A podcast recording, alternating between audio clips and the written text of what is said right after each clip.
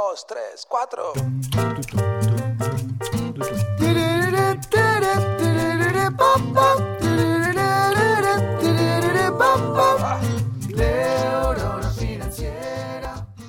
Uno de los principales problemas que tienen las familias, tanto en Uruguay como en Latinoamérica, como quizás en el mundo, es el problema del acceso a la vivienda. Conseguir una casa, un lugar donde vivir que sea nuestro, es muy difícil. Es por eso que métodos alternativos están siendo cada vez más populares. Y entre ellos hay uno que genera mucho interés, que son las casas construidas con contenedores, con contenedores marítimos. En este episodio vamos a hablar de mi experiencia personal luego de un año viviendo en una casa en contenedores. Vamos a ver las lecciones que he aprendido y los errores que he cometido al respecto. Mi nombre es Rodrigo Álvarez y esto es el podcast de Neurona Financiera.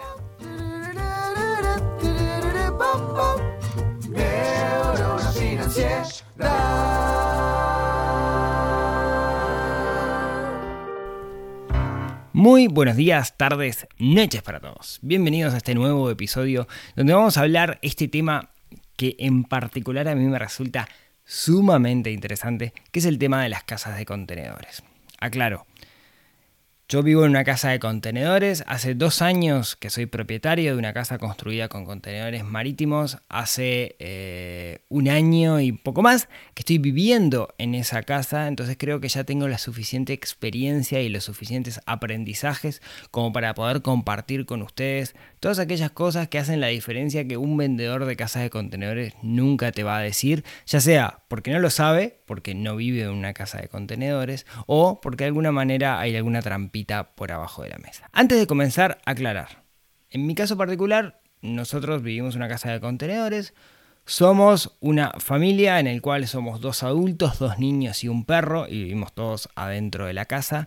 No es una casa de veraneo, no es una casa de playa, es una casa 100% funcional y fue construida con contenedores. En particular, es una casa construida con tres contenedores de la cual yo voy a estar hablando. Pero más que hablar de mi casa en sí, lo que les quiero contarles es las experiencias y las cosas que he aprendido en todo este periodo de tiempo. La premisa detrás de Neurona Financiera, yo siempre termino los podcasts diciendo despertar esa neurona que tenemos un poquito dormida, que tenemos que despertar, es porque nosotros lo que buscamos es pensar distinto.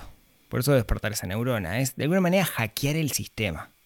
No hacer lo mismo que hace todo el mundo, sino hacer cosas distintas que nos den mejores resultados.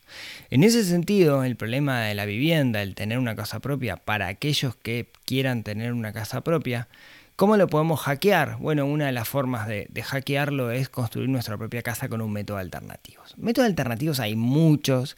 Yo de hecho el otro día contaba en, en, Neurona Financiera en la cuenta de Instagram que estoy explorando hacer una casa de madera y voy a estar compartiendo más adelante con ustedes el aprendizaje. Lo estoy haciendo porque lo necesito, pero también a modo de investigación para poder compartir con ustedes información al respecto. La idea es que si alguien que no tiene experiencia en el tema como soy yo puede hacer una casa, cualquiera puede hacerlo. Y vamos a ver realmente si es más barato que mandarla a hacer o es más barato que comprar una casa hecha o es más barato que hacer una casa de contenedores con madera. Pero eso más adelante lo veremos.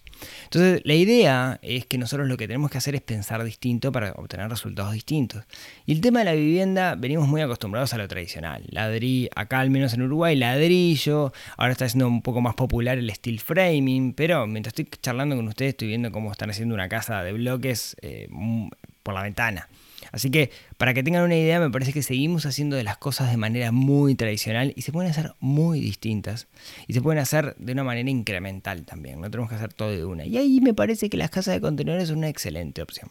Entonces, ¿a qué nos referimos una casa hecha con contenedores? Nos referimos a una casa donde la estructura de la casa la proveen contenedores marítimos. Estos contenedores marítimos es la forma que existe para transportar cosas por mar. Antes se bajaban por fardos las cosas, fuera lo que fuere. En un momento de la historia, no tengo muy claro cuál, los buques empezaron a transportar contenedores donde viene la mercancía en el contenedor. Esos contenedores son ya sea las paredes y el techo son de acero arco, que se le llama, que es una capa de acero como de 3-4 milímetros, sumamente gruesa, que está preparada para andar en el mar. para salitre, digamos. Es una cosa súper fuerte. Por otro lado, el piso es un compensado de madera, que también es como una madera dura, preciosa madera si encontramos un contenedor que la tenga bastante bien, que sea relativamente nuevo. Bien y abajo el piso tiene una estructura de metal que es la que sostiene de alguna manera eh, el, piso del contenedor. Eso sería genial pasarlo con video. Les prometo que voy a hacer algún día un video mostrando cosas. Lo tengo como súper pendiente, tengo muchas ganas de hacerlo. De hecho, este episodio venía demorado porque lo quería hacer en video, pero pasaron algunas cosas que les voy a contar ahora más adelante que lo motivaron a que, a que, a que vieran la luz. Lo que voy a contarles entonces son siete lecciones que he aprendido que puedo compartir con ustedes con respecto a las casas de contenedores, a las viviendas hechas con contenedores marítimos. Lección número uno, la aislación térmica. La aislación térmica era el miedo principal que nosotros teníamos a la hora de vivir en una casa de contenedores. ¿Qué es la aislación térmica? Básicamente que la casa no se enfríe mucho cuando hace mucho frío o no se caliente mucho cuando hace mucho calor. Tenemos que entender que una casa que es de metal, que donde las paredes son de metal, el metal lo que tiene, en particular el acero arco, el acero con el que se hacen los contenedores, es una gran transferencia térmica. Quiero decir, se calienta el metal y el calor pasea para adentro. Entonces, si yo pensara en vivir en una casa de contenedores así nomás, seguramente me estaría exponiendo a condiciones climáticas complicadas. Por eso digo que era el principal miedo que teníamos. ¿Cómo le buscamos la vuelta? Bueno, es esencial que la casa de contenedor tenga un muy buen aislamiento térmico.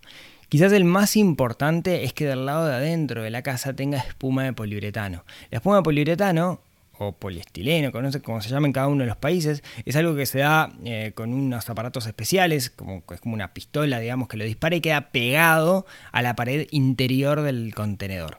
¿Por qué es importante que esté al lado adentro? Porque a las hormigas les encanta. Entonces no puede estar del lado afuera porque si estás en un lugar agreste se lo van a terminar morfando. Pero también es importante porque evita básicamente que el aire caliente que está dentro de la, de la casa choque contra la pared y condense agua. ¿Vieron eso que nos pasa a veces cuando hace mucho calor, que el vidrio chorrea agua? ¿Por qué es? Porque el vidrio está frío, adentro hace calor y esa condensación produce que chorree agua. Si eso pasara en las paredes de nuestra casa, seguramente agarraría humedad. Por eso tenemos que tener cuidado y tener atención de tener espuma de poliuretano. No necesariamente tiene que ser la única aislación que le podemos poner. También podría llegar a tener mm, lana de vidrio, lana roca, eh, espuma plas por el lado afuera, por el lado afuera podría tener siding, etc. Cuanto más capas yo ponga y haya más aire o cosas con densidad mayor al aire en el medio, lo que va a terminar pasando es que va a haber más aislación de temperatura. Lo mismo con el techo. No necesariamente tengo que ponerle un techo, pero si le pongo un techo lo que estoy haciendo es ponerle una barrera al sol. Y eso ya de por sí lo que me va a generar es una, de alguna manera, una barrera al, calor del sol. ¿Sí? Eso tendría que ser una barrera mecánica. Lo que tenemos que entender que una casa hecha con contenedores o una casa hecha con steel framing, que más o menos es lo mismo en este sentido, lo que no va a tener es inercia térmica. ¿Qué es la inercia térmica? La inercia térmica es la, capacidad que tiene el material de la casa de ir despidiendo calor lentamente hacia adentro. Quiero decir, ¿vieron las casas de ladrillos que en verano queda caliente la casa por más que ya la temperatura haya bajado? Eso es porque el calor va alargando, lo va alargando hacia adentro a medida que pasa el tiempo. Eso es la inercia térmica. Lo mismo pasa con el frío. Está bueno en invierno tener una casa de ladrillo, no está bueno de repente en verano si hace muchísimo calor. Bueno, las casas de contenedores no tienen buena inercia térmica. Pueden tener muy buena aislación térmica, que es que no pierda temperatura, pero no necesariamente tienen que tener buena inercia. Entonces, una de las cosas que nos pasó a nosotros es necesitamos una fuente de calor constante, en particular cuando hay mucha diferencia de temperatura. Nosotros pusimos una estufa de alto rendimiento que si está prendida la estufa, aunque sea con un poquito, adentro está divino. Además de que utilizamos aberturas, las ventanas con doble vidrio, lo que se llama DBH, que también evita que haya pérdida de temperatura. Ahora, se apaga la estufa y a las 2-3 horas se enfría la casa. Entonces tenemos que buscarle la vuelta para que la estufa esté prendida a las 24 horas, de forma tal de que eh, siempre esté caliente. Por más que usemos poquita leña, ¿sí? siempre debería haber una fuente de calor, porque de nuevo, la inercia térmica es poca, la aislación térmica puede ser mucha. Tengo mucho más para hablar al respecto, pero no quiero dedicarme solo a hablar de la aislación térmica, pero quiero decirles que después de vivir en un apartamento con calefacción central, después de vivir en una casa en la ciudad de la costa que no tenía calefacción, eh, la verdad que el confort que sentimos hoy viviendo aquí es muy bueno habiéndole buscado la vuelta. Punto número 2 o lección número 2, el tema de las bases. Tiene una ventaja el hecho de construir una casa en contenedores y es que uno la tiene que colocar sobre pilares, sobre bases. Eso te permite que si tu terreno, el lugar donde lo vas a hacer, es un terreno que está inclinado, no tengas que rellenar, porque simplemente tenés que hacer las bases de la altura adecuada. obviamente tienen que estar niveladas. ¿Qué se estila hacer? Bueno, un contenedor, que los contenedores grandes suelen ser de, de 12 pies, perdón, de 40 pies, que es aproximadamente 12 metros, se le suele poner uno en cada punta y otro pilar en el medio, ¿sí? O sea, 0, 6, 12. Recomendación personal, después de haberlo hecho así, yo le hubiera puesto 04812. Lo puedo hacer al día de hoy. Bueno, no puedo correr una base, pero puedo poner otra base y lo voy a hacer, de hecho. No por un tema de seguridad, de que se vaya a caer la casa, etc. Sí conviene, digamos, que sea una pata grande. O sea, debería ser, no sé, por lo menos de 40 o 50 centímetros el ancho de esa, de esa base y estar bien enterrado. Tener una buena zapata, un cubo abajo.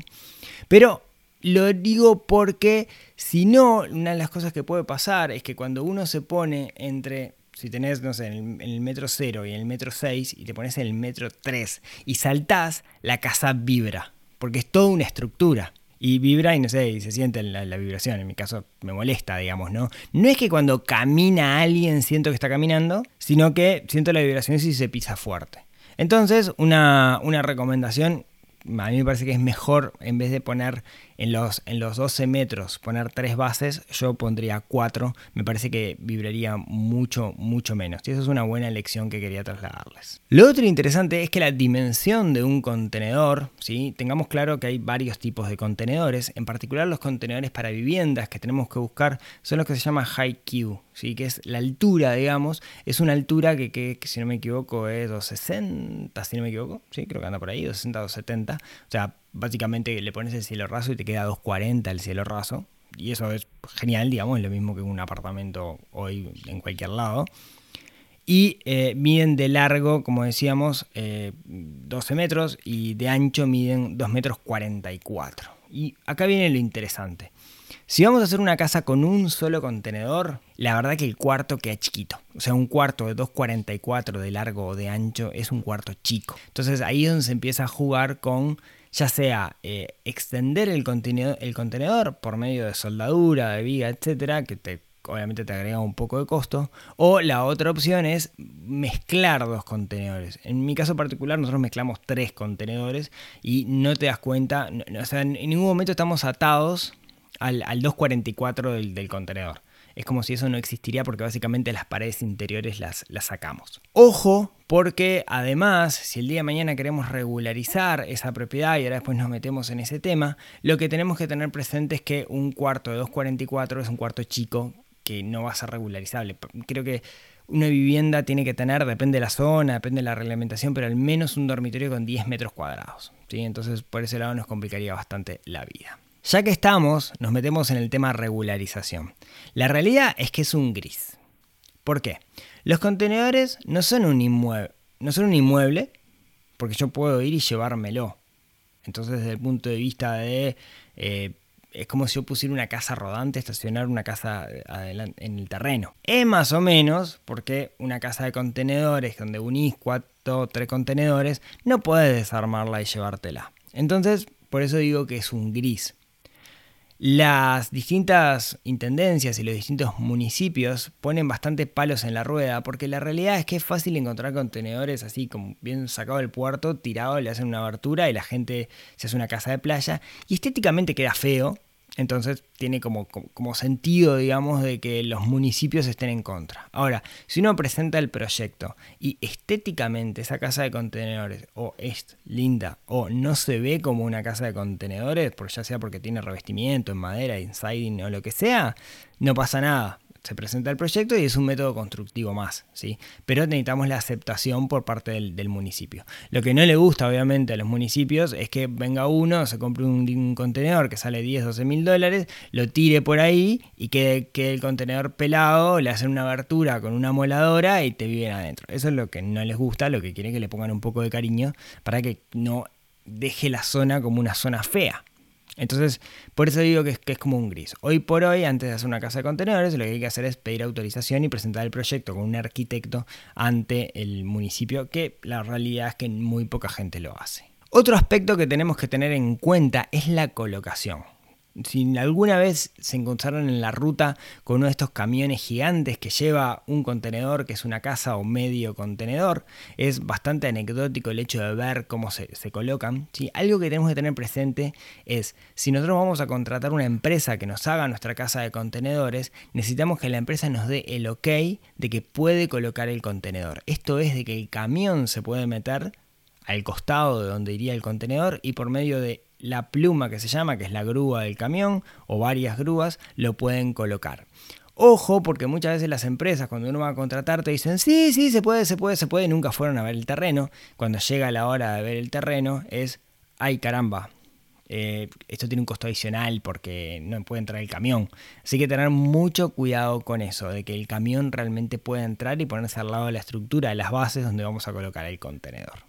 Otro de los aspectos que eh, aprendimos es que uno, una de las cosas buenas que tiene esto de la casa de contenedores, por la cual sale más barato, es porque básicamente compras una cosa. Entonces no tenés que pagar BPS, etcétera, porque compraste una cosa. Paréntesis.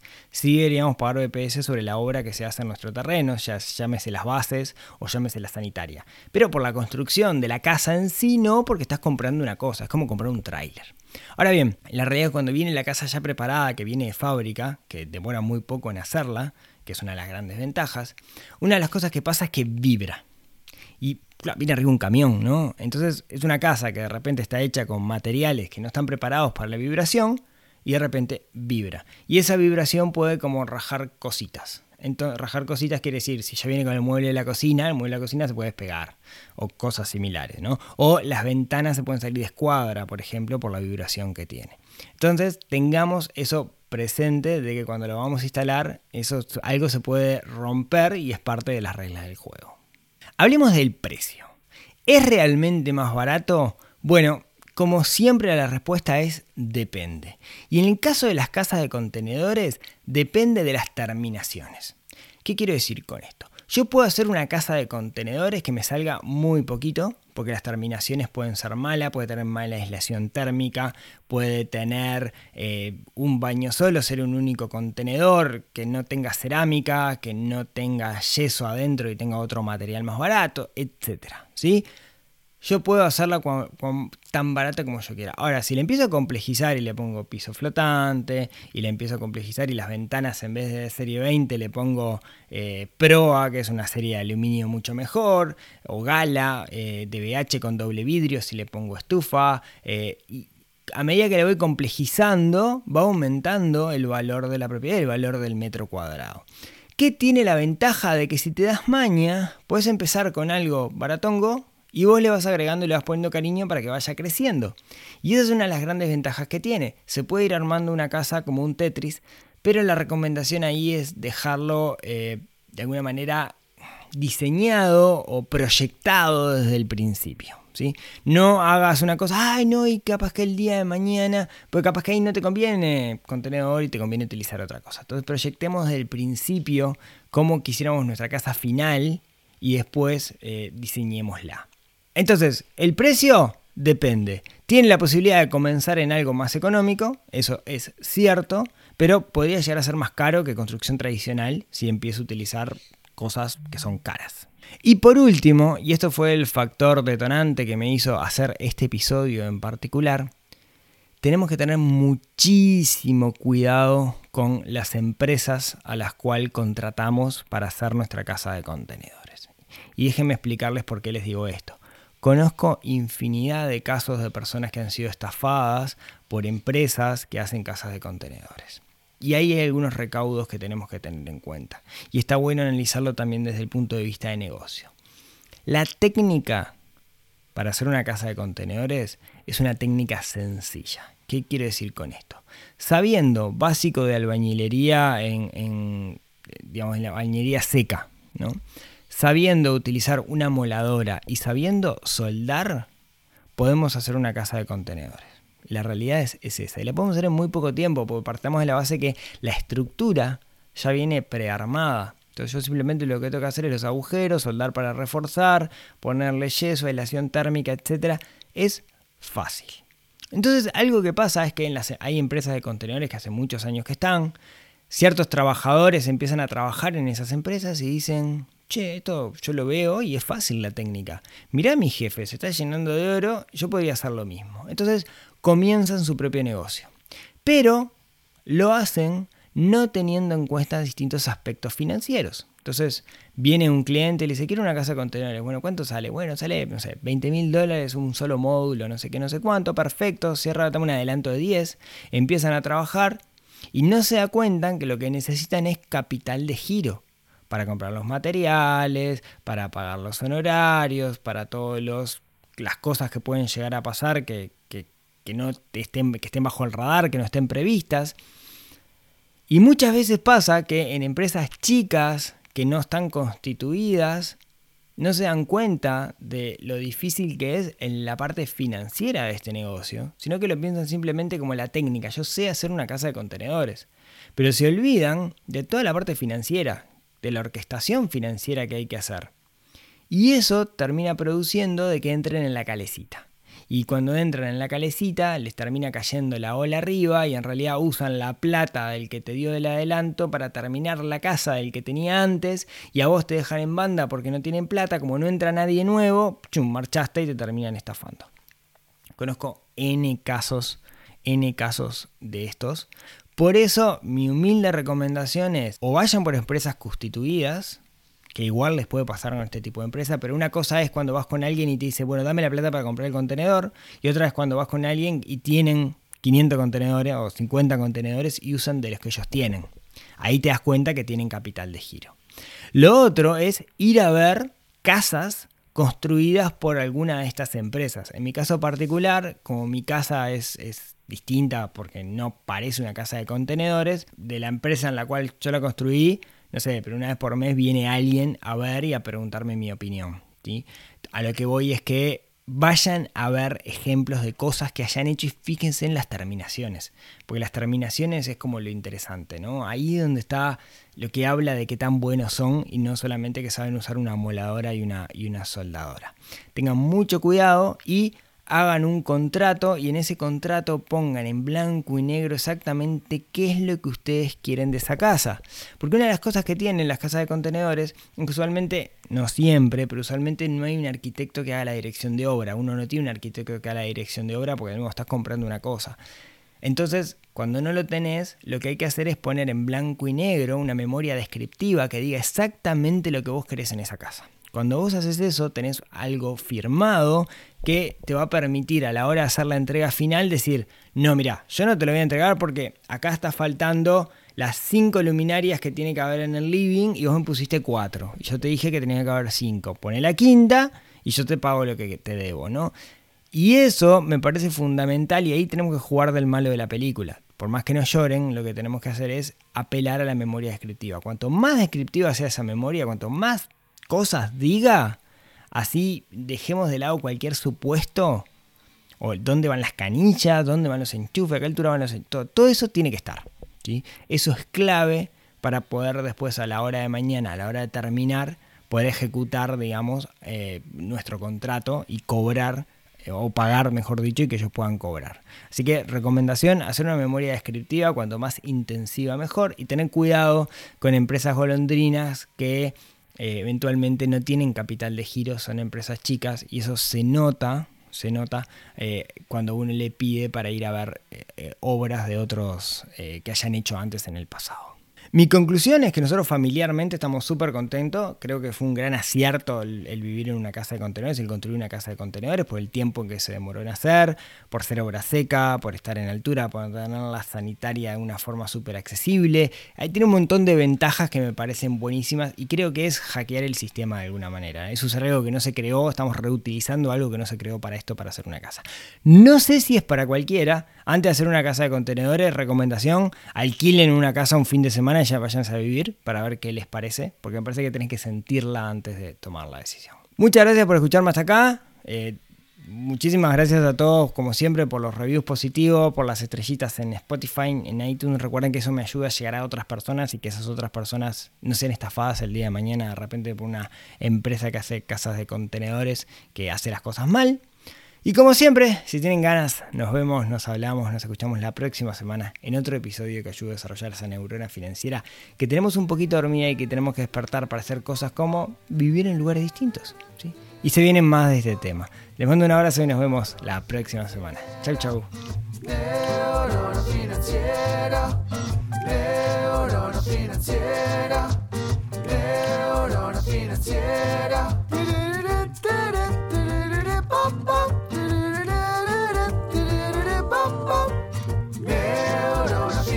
dash.